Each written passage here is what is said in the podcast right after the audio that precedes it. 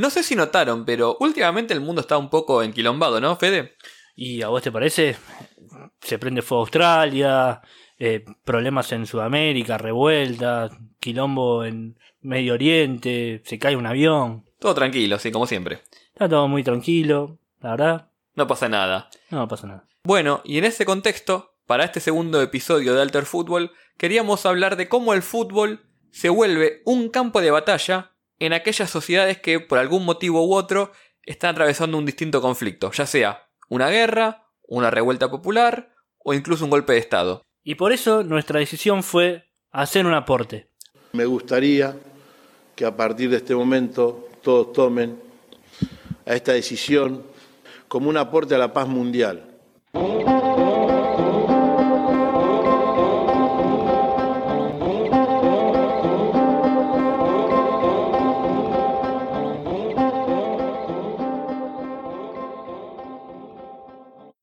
Bueno, gracias Chiqui y ahora vamos con el segundo capítulo de Alter Fútbol. Bienvenidos, desde ya les agradecemos por habernos seguido en las, todas las redes sociales, Alter Fútbol, en Instagram, en Facebook y en Twitter. Agradecemos todos los RT y toda la repercusión que hemos tenido y van a poder ver todas las notas de este capítulo en alterfutbol.com barra 02. ¿Cómo estás, Nahuel? ¿Cómo estás, Fede? ¿Todo bien? Todo bárbaro, todo tranquilo. Bueno, la verdad yo también estoy muy contento con la repercusión que tuvimos en el primer recapítulo y nada, ahora a seguir, ¿no? Esto es un trabajo colectivo. Sí, esto es entre todos, como, como estamos muy orgullosos de hacerlo, así que bueno, pero no nos vamos a quedar solamente en agradecimiento porque si no podríamos estar mucho tiempo más, vamos de cajón ya a lo que es el segundo episodio. ¿Y de qué vamos a hablar hoy? Hoy vamos a hablar de el fútbol y la guerra. Tranqui. Sí, así, para, para empezar tranquilo.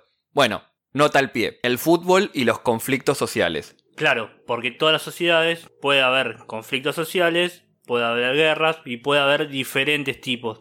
Pero ¿por qué en este caso conflictos sociales en sí? Claro, porque la diferencia con el primer capítulo, donde mostramos cómo el fútbol en un determinado contexto nos ayudaba a entender distintas tensiones sociales, hoy lo que vamos a ver es cómo el fútbol se vuelve un campo de batalla en sí mismo cuando esa sociedad entra en conflicto, ya sea por una guerra, por un golpe de Estado o por distintos tipos de levantamientos eh, civiles. De esa forma, lo que se puede decir es que el fútbol funciona incluso como mercancía para varios gobernantes, para varios gobiernos, para muchas situaciones, como para encontrarle una vuelta, una solución a un conflicto. Claro, y también lo que queremos mostrar es cómo las partes en conflicto que, por ejemplo, pueden oponerse a un gobierno, también quieren incidir en el fútbol para que cumpla determinado rol a su causa. Tal cual. Y eso pasa, como hablamos siempre, en América, pasa en África, pasa en Asia, pasa en diversos lados. También en Europa, vamos a aclararlo. Europa Siempre pasa todo en Europa. También pasa en Europa, eso está desde ya.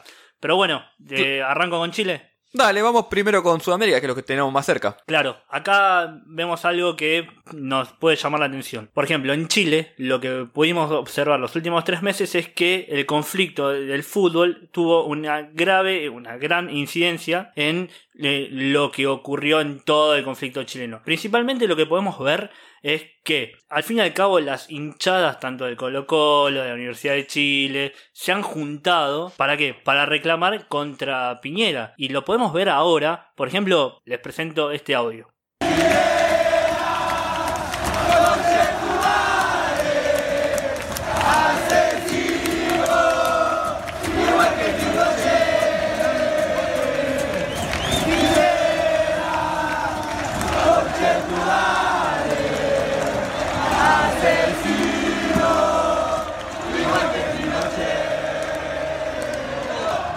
Bueno, escucharon claro, es la hinchada del Colo Colo eh, nombrando a Piñera igual que Pinochet. Fuertísimo. Fuertísimo. Hay que decirle a un presidente constitucional que es igual que Pinochet.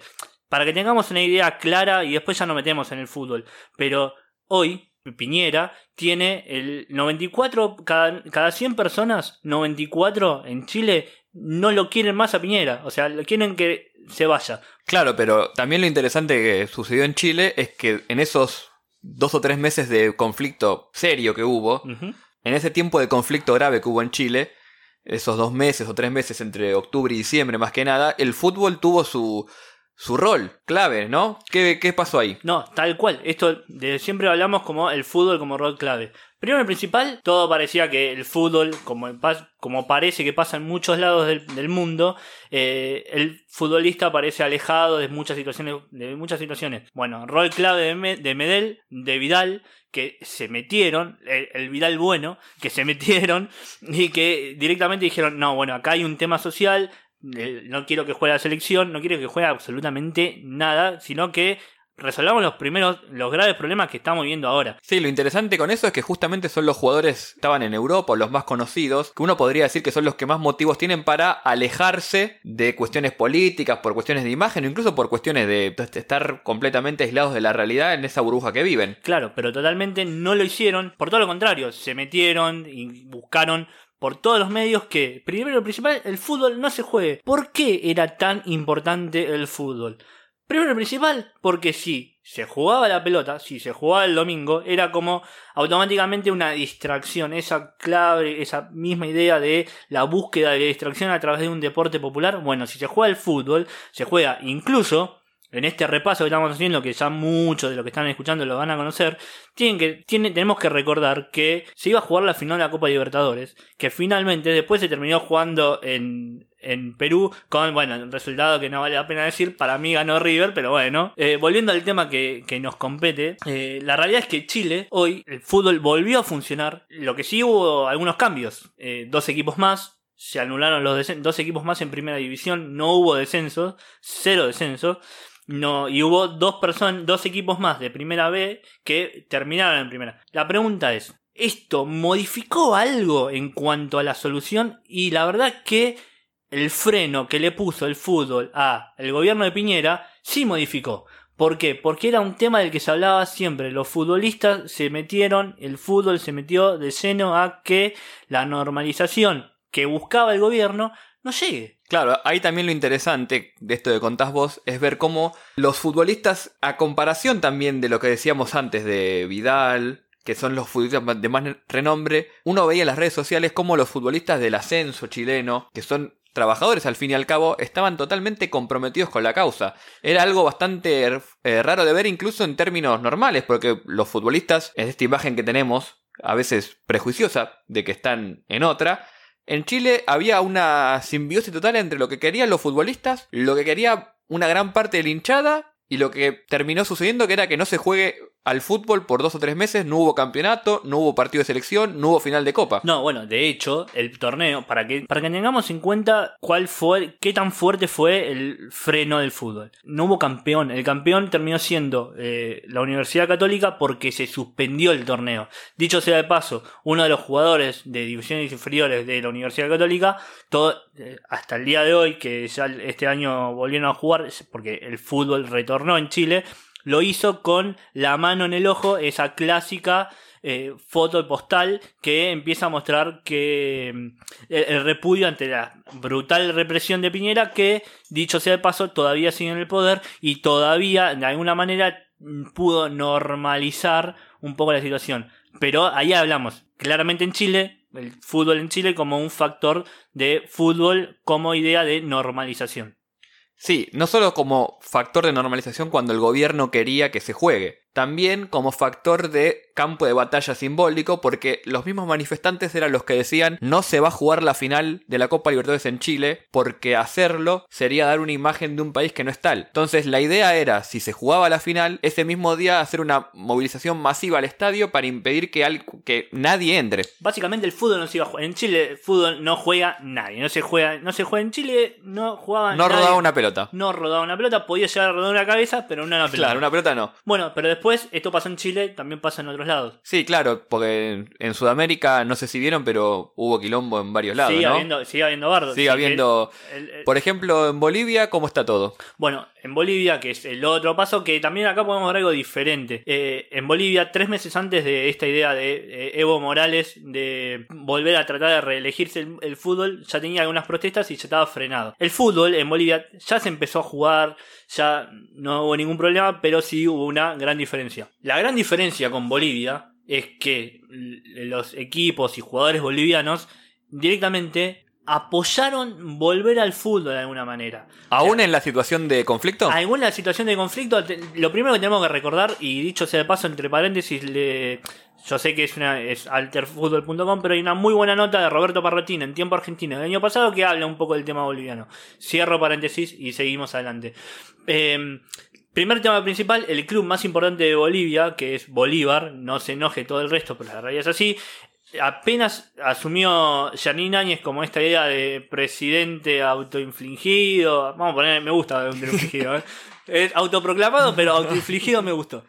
Eh, bueno, esta idea de, de Janine Áñez, lo primero que hizo el presidente de Bolívar, o el dueño, empezó a decir, perfecto, le saludamos, que esto y lo otro. La reconoció como tal. La reconoció como presidenta. A partir de ahí, ya ves que hay algo completamente diferente en cuanto, porque los clubes directamente apoyaban a eh, Áñez. Básicamente un fútbol completamente diferente al de Chile. O sea que a diferencia de Chile, donde no querían jugar, en Bolivia sí querían jugar. En Bolivia había una idea política, porque también porque hay que pensar quiénes son los dueños de los clubes.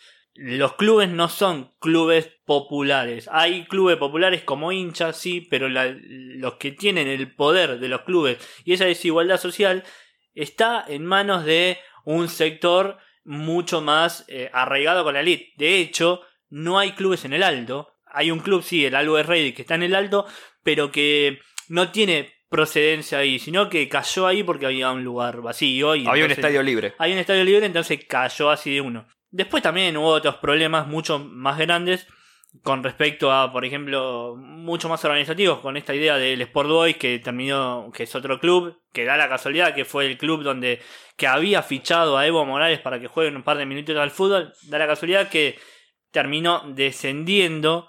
¿Por qué? Porque no pudo ir por un grotesco error de pasaje, no pudo jugar el último partido. Y eso técnicamente para la Confederación Boliviana es eh, si no puede, si vos no te presentas a un partido, automáticamente descendés. Cambiaron la fecha de un día para el otro, ellos no consiguieron pasajes y automáticamente por eso descendió. Ahora, a mí particularmente me queda la duda. Esto no sin información, pero sí digo la duda. De por qué el Sport Boys, que fue el equipo que hace cuatro años fichó a Evo Morales para que juegue un par de partidos, es el club que automáticamente desciende por un error básicamente administrativo. Eso es una duda para plantear. Pero bueno, esta es la situación. En Chile funcionó de una manera, en Bolivia el fútbol funcionó de otra, pero acá como esta idea de material para intentar normalizar algo. Exactamente. Un poco lo que nos, nos gusta, si se puede decir, de estos ejemplos, es que nos deja algo muy claro. El fútbol es una cuestión de Estado. O sea, los gobiernos no solo gestionan la diaria del fútbol, o sea, la federación, los torneos, sino de cuando se suscita un conflicto y el fútbol se vuelve un, una parte de ese conflicto, porque se deja de jugar, porque los jugadores se involucran, porque los mismos empresarios que son due- due- dueños de los clubes se involucran también, ese territorio de disputa que es el fútbol se vuelve también un campo de batalla. Tal cual. A, a nosotros mucho, como se habrán dado cuenta, no nos va esa idea de eh, el fútbol tiene que estar despolitizado. No, no tiene que estar despolitizado porque no está despolitizado en ningún parte, en ninguna parte del mundo. Claro, porque el fútbol es político en un sentido incluso del término de política como polis, pueblo. El fútbol es del pueblo, o sea, a- le gusta a la gente. En Tal donde cual. el fútbol es popular, justamente, es porque hay mucha gente que lo sigue, porque se invierte mucho dinero en eso. Es imposible no pensar que el fútbol no se vuelve una parte neurálgica de la sociedad. Bueno, y acá hablamos de una situación neurálgica de la sociedad que es la búsqueda del fútbol como idea normalizadora. Pero existen un montón de otras ideas donde el fútbol funciona como eh, otro tipo de, de mercancía. Por ejemplo, en Medio Oriente, ¿no? Sí, ¿qué pasa? en Medio Escucha, Oriente? escucha esto.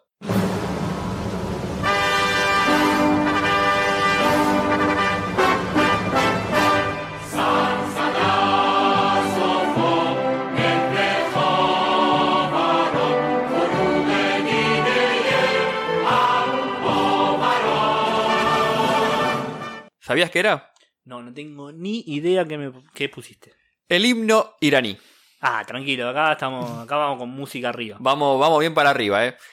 Bueno, eh, calculo que no tengo que informar mucho sobre lo que pasó con Irán en este último tiempo, ¿no? No, no, me parece que una, un error de cálculo fue. No, básicamente el 3 de enero le bajaron a uno de sus principales generales, a Sí. Qasem Soleimani. Estados Unidos lo mató con un dron, un ataque de dron en Irak. A partir de ahí, toda la tensión que subió por las nubes parecía que se venía la tercera guerra mundial, la cuarta guerra mundial, la quinta, todas juntas, en una sola guerra que iba a matarnos a todos, íbamos a morir. Bueno, un par de semanas después bajaron los decibeles. También bajaron un avión. Bueno, también, dicho sea de paso, bajaron un avión por error. Lo interesante con, con Irán es que también el fútbol tiene su rol en esta cuestión de la normalización de un país. Ya sea para una imagen interna de un gobierno para decir acá está todo bien, también como una imagen externa, o sea, hacia el mundo de que, ojo que acá no pasa nada. ¿Por qué digo esto? Porque el 17 de enero la AFC, que es la, la Confederación Asiática de, de Fútbol, lo que sería la Conmebol Asiática, sacó un comunicado diciendo que a partir de esa fecha no se iban a jugar partidos en, Ir- en- en Irán por cuestiones de seguridad. Todo partido de Irán, ya sea para selecciones o para los clubes, por Champions Asiática o por otras competiciones, tenían que ser jugados en un terreno neutral. Automáticamente comenzó una, una avanzada iraní diplomática para gestionar esta situación. ¿Por qué?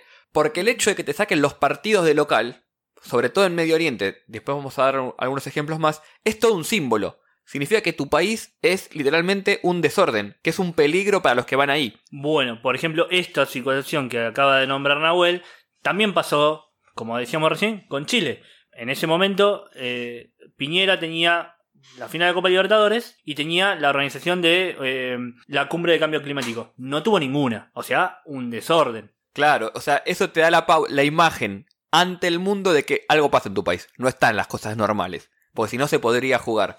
No tiene ya acá que ver incluso con cuestiones de democracia. Porque hay países que no son democráticos. O sea, donde hay reyes o hay jeques que están dirigiendo el país. No sé, Arabia Saudita.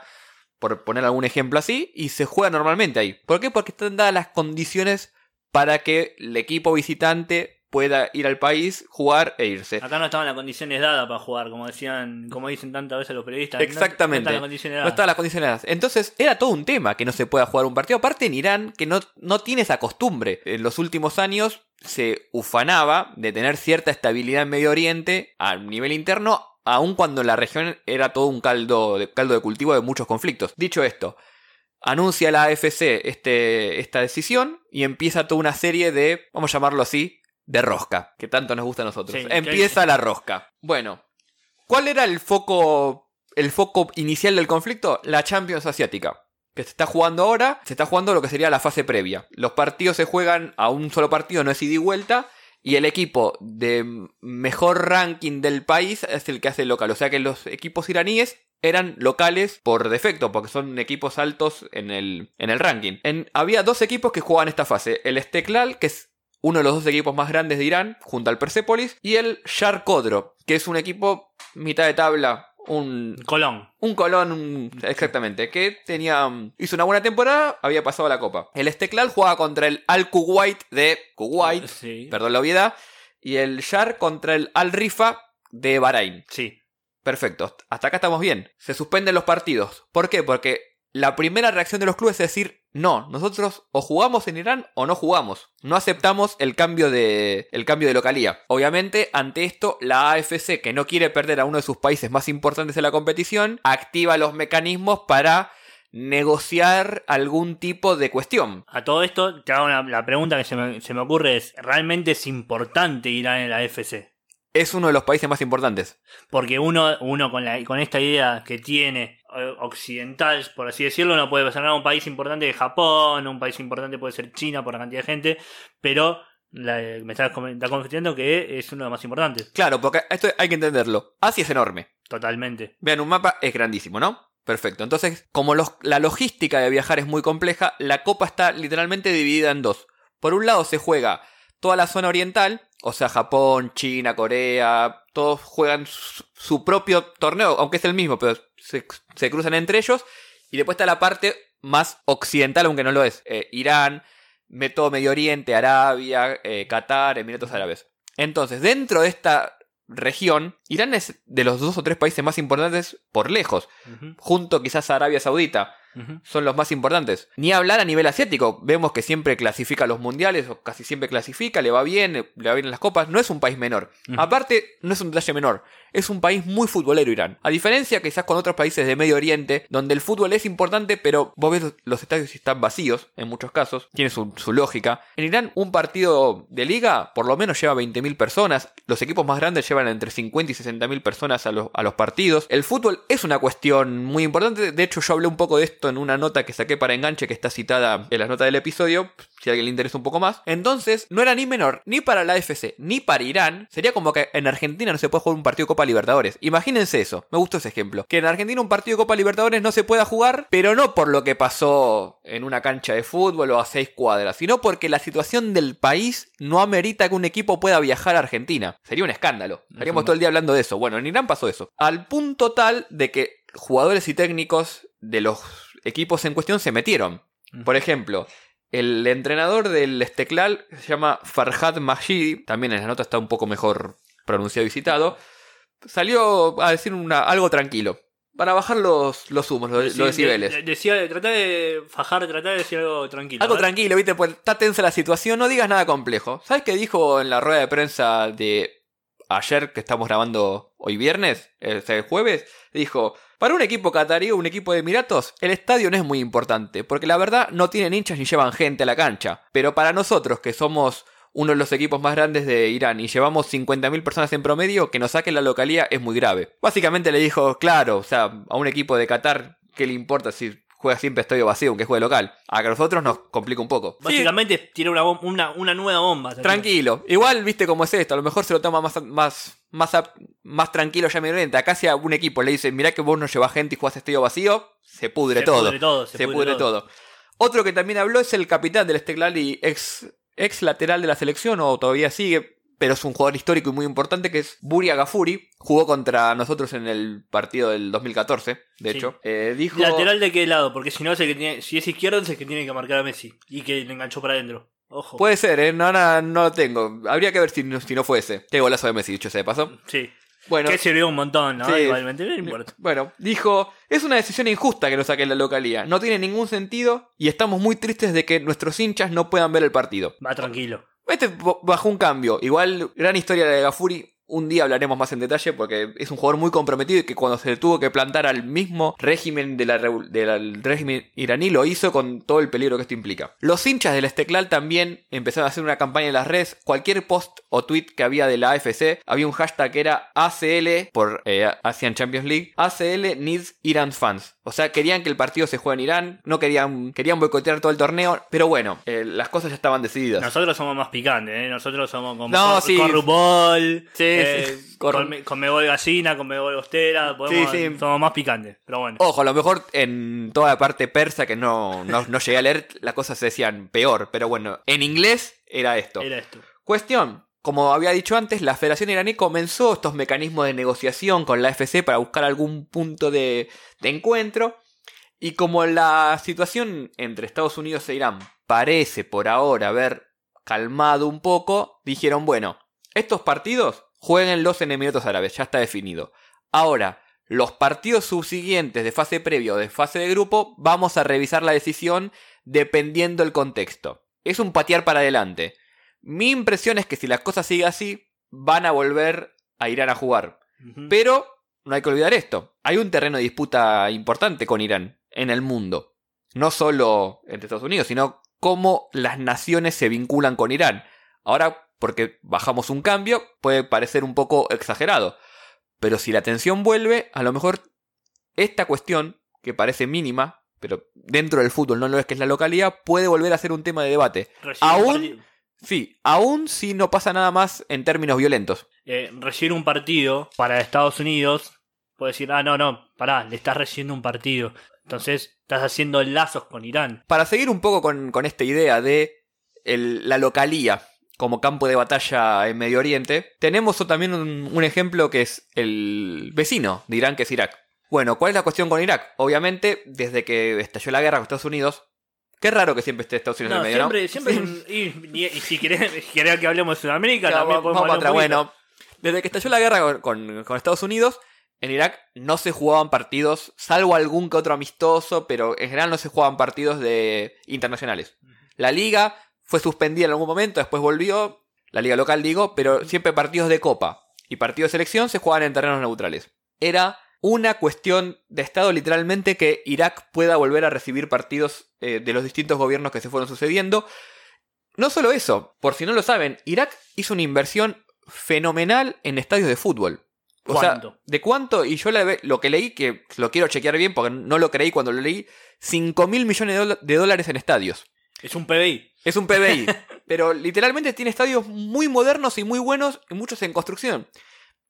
Toda esta idea del estadio como una especie de modernizador del país es otro tema para, un, para otro episodio. Lo vamos a hablar. Lo vamos a hablar, pero bueno, esta idea de tener estadios entre comillas mundialistas es todo un fetiche de muchos gobiernos y en Irak esto es una política de Estado. La cantidad de dinero que se invierte en tener estadios de primer nivel es enorme.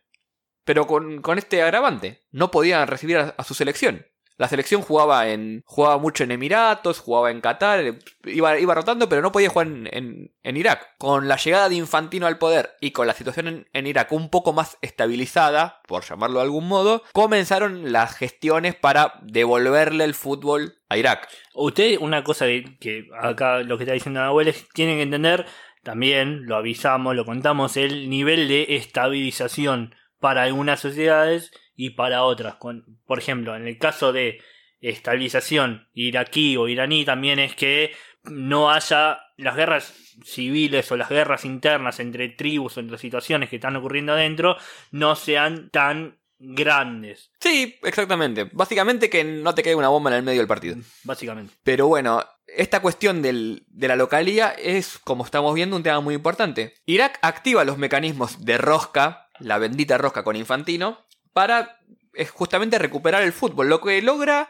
primero con algunos amistosos eh, hacia fines de 2017 o 2018, y oficialmente se le devuelve la localía a Irán, a- perdón, a Irak, eh, con la fecha FIFA de octubre, de octubre de 2019, cuando Sí. juega contra Hong Kong. Sí. Otro país que estaba justo en un quilombo. Básicamente todos nombres Tranquilos. Sí, como dijimos al principio, un lío, un país, un quilombo, un país, un quilombo. También hay para hablar del fútbol en Hong Kong, quedará para otro capítulo. Porque no, tranquilo. no vamos de tema también. está tranquilo el mundo. Está, está- está muy tranquilo todo.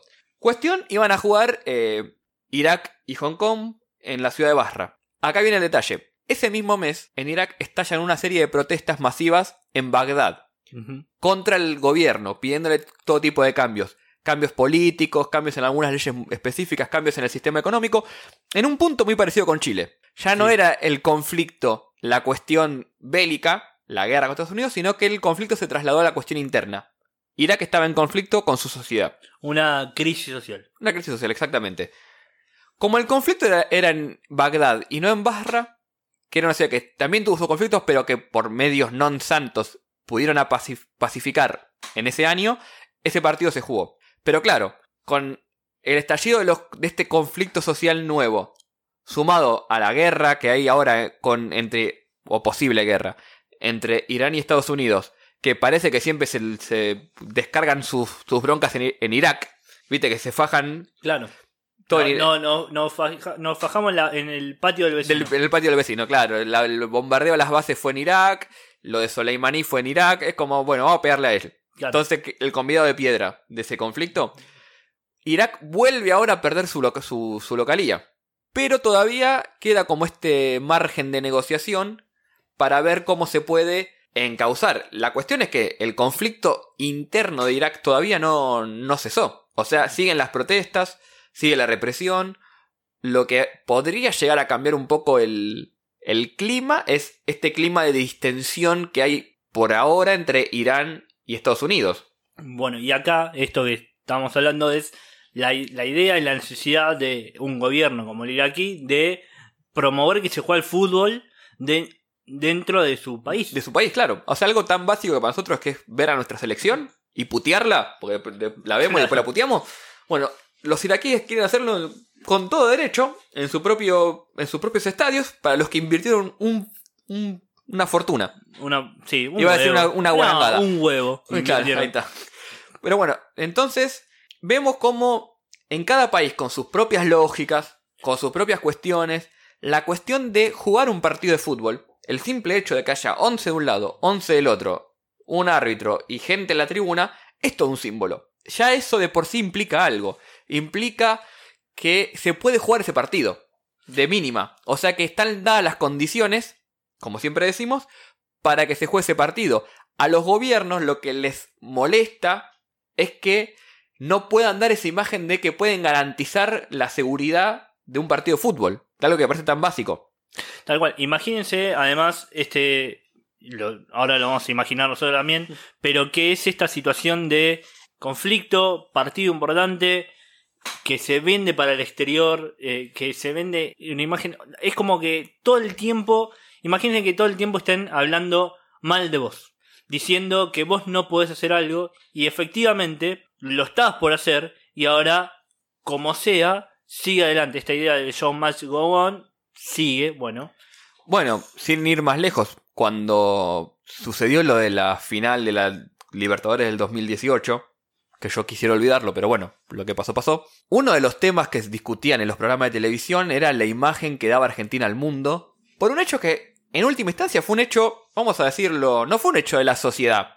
No, era no, es que había una protesta, fueron hinchas que tiraron piedras a un micro. Bueno, es, es interesante lo que traes vos, ¿por qué? Porque acá podemos ver dos situaciones que pasaron en 20 años. 2001, eh, con un gobierno, con el gobierno de Fernando de la Rúa cayendo, pasó con Racing. O sea, Racing salió campeón el 27 de diciembre en medio de, acá vamos a, vamos a explicar un poco, era estado de sitio en provincia de Buenos Aires, nunca hubo toque de queda y en Capital Federal, donde efectivamente se jugó, eh, no había estado de sitio. Así que eh, había un, ahí un vericueto posible para jugar, así que, como bien cuenta Alejandro Wall en su libro, eh, Academia Carajo, bueno, finalmente lo terminó haciendo en medio de un desastre, del quizás desastre social más grande de los últimos 30 años. Quizás lo irónico con el partido mítico ya a esta altura de Racing es que ni siquiera se jugó para dar la imagen de normalidad de un país. No, se jugó para que alguien salga campeón y darle una alegría. Y dar, exactamente, o sea, para que en el medio de todo ese tumulto social, en ese descontrol que fue Argentina en, esos, en esas semanas, que parecía que no había no, no gobierno, no había ley alguna, en algún punto los argentinos nos pusimos de acuerdo en que ese partido se tenía que jugar. Racing y, que Racing tenía que salir campeón. o, sea. la persona más odiada de ese partido, por lejos, fue César, que en el último, en el último minuto va a cabecear contra sus seis compañeros. O sea, eso ni hablar, ¿no? Pero. Siempre César ahí metido en. Siempre, ¿cómo llegamos a hablar de Irak? A César no, no entiendo. Pero, es la gracia del podcast. Es la gracia del podcast. Pero imaginemos que, en serio, fuera de broma, César fue cabecear contra su compañero que no salió campeón en 35 años. Un fenómeno de tipo. Pero después, eh, esta idea de comparar eh, Racing de 2001 con eh, lo que pasó con la final de, la Copa Libertadores en 2018. Una era para dar una imagen de nosotros, de esta imagen de volvimos al mundo, básicamente por un problema chiquito, te tuviste que ir, a, se tuvieron que ir afuera y no diste la mejor imagen. La normalización no existió. No, es que de hecho, bueno, esto quizás es una opinión mía y no, no tanto un dato. Para mí, estas cosas no te afectan la imagen del país te refuerzan algún prejuicio, pero en realidad, ¿cuál fue el conflicto? Que unos, unos locos tiraron unas piedras de un micro, pasa en todos lados. Pasa que también uno exagera siempre, ¿no? La imagen que le damos al mundo y a lo mejor el mundo ni le interesa la cuestión de la libertad. Después una, una nota de color como mucho. ¿Esto significa que el partido se tendría que haber jugado en Argentina no? No lo sé. Lo que sí creo es que me parece curioso este contrapunto que vos haces que un partido que se podría haber jugado de alguna manera no se jugó y otro que no se tendría que haber jugado bajo ningún contexto se terminó jugando. Tal cual. Y con un resultado que, bueno, le tiró una alegría porque era una épica, etcétera, etcétera. Pero no se tenía que haber jugado. Nota al pie, esto para mí muestra que la relación que tiene la sociedad argentina con el fútbol, algo que hablamos un poco en el, en el capítulo pasado, es totalmente fuera de foco con otros países, donde está todo más amalgamado. Yo creo que en Argentina el fútbol tiene un lugar tan preponderante que absorbe todas estas, estas cuestiones y las hace parecer menores. Cuestiones sociales, cuestiones de división de clases, que vemos que en, en algunos países tipo un, e- un equipo representa una sociedad, a un grupo, una tribu, a una clase. En Argentina soy de Boca, soy, soy de River, soy de, soy de mi club. Mi club es mi identidad. A tal punto que es más importante que mi club salga campeón que que mi país esté funcionando. Perdón, eh, quiero acla- aclarar que para mí eso es hermoso, no está mal. Lo digo yo, ¿eh? No, no. A ver, eh, acá, acá podemos seguir haciendo preguntas. Esta idea de. Y acá una pregunta que la tiro y que los, los invito a quien haya llegado a esta parte del podcast casi al final a contestarlo. ¿Qué preferimos que salga? ¿Campeón del mundo Argentina? ¿O preferimos que salga campeón de, de la Libertadores? Ni siquiera te digo el Mundial de Clubes, nuestro equipo.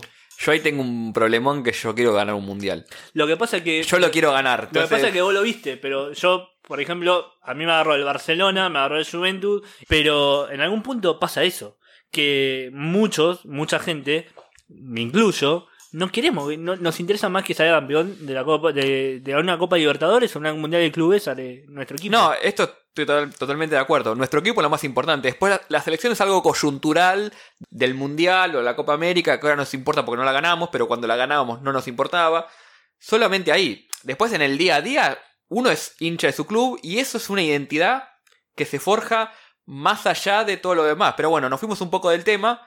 sí. Eso es para otro capítulo. Vamos tirando ideas para próximos capítulos. Lo que queríamos mostrar en este segundo episodio es cómo el fútbol funciona dentro de una sociedad. Cuando digo funciona, me refiero a la palabra función. Tiene un rol. Se vuelve una parte de la sociedad. Tiene su estructura, sus dinámicas propias, tiene su significado. Lo que vimos es cómo para una determinada sociedad jugar un partido de local es importante, por lo, por lo que podría dar como imagen al exterior, mientras que para otra sociedad jugar un partido significaba darle imagen de normalidad. Por eso nos gustaba el tópico este del fútbol y el conflicto social, porque cuando hay conflicto, cuando las cosas están revueltas, rápidamente el fútbol es una arena donde esa revolución, por decirlo de alguna manera, juega también su partido. Entonces todos quieren de alguna manera que el fútbol ayude a llevar agua por su molino, ya sea para dar la imagen de que está todo bien, como para dar la imagen de que no puede rodar una pelota, como también para dar la imagen de que el país es lo suficientemente seguro para que una selección venga y juegue un partido de clasificación al mundial. Esta idea de que el fútbol termina funcionando como una mercancía para los que tienen el poder. O sea, si yo tengo el poder, quiero que mi equipo, mi selección juegue en donde yo digo que juegue. Y si una vez que lo perdí, por ejemplo, el poder está en el pueblo, caso que pasó con Chile, lo perdió y automáticamente el fútbol no se juega. ¿Por qué? Porque las personas que tuvieron el poder y que salieron a la calle y que generaron una revolución, no nos importa el fútbol. Perdiste el fútbol, perdiste el poder. Exactamente. El hecho de de organizar o no un partido de fútbol dice mucho de tu gobierno, básicamente. Básicamente sí. Así que, bueno, muchas gracias por llegar hasta acá. Les agradecemos en serio la repercusión que tuvo el primer episodio. Vamos a seguir dándole duro al podcast porque creemos mucho en lo que estamos haciendo y nos gusta mucho que ustedes lo, lo escuchen y nos comenten lo que les parece. Así que sigan haciéndolo. Si hay algo que no les gusta, los invitamos a dejarnos críticas, a dejarnos comentarios. Estamos abiertos a todo. Con buena onda. Con buena onda, así no sean, no sean tan turros. Pero bueno, los saludamos. Muchas gracias por haber llegado acá. Como siempre les recordamos, las notas del episodio están en alterfutbol.com barra 02. Nuestras redes sociales, todo Alterfútbol, Twitter, Instagram, Facebook. En cualquier momento aparecemos en LinkedIn también. Sí, en LinkedIn ya estamos. Si quieren, pueden buscarnos, pero por otro lado. Claro. Y nada más. Eh, muchas gracias, Fede. Muchas gracias, Nahuel. Nuestras redes sociales son eh, FG Lamas en Twitter. Nahuel ZN en Twitter. Instagram tengo, pero todavía no lo uso. Así que muchísimas gracias. Nos vemos la próxima y un abrazo grande.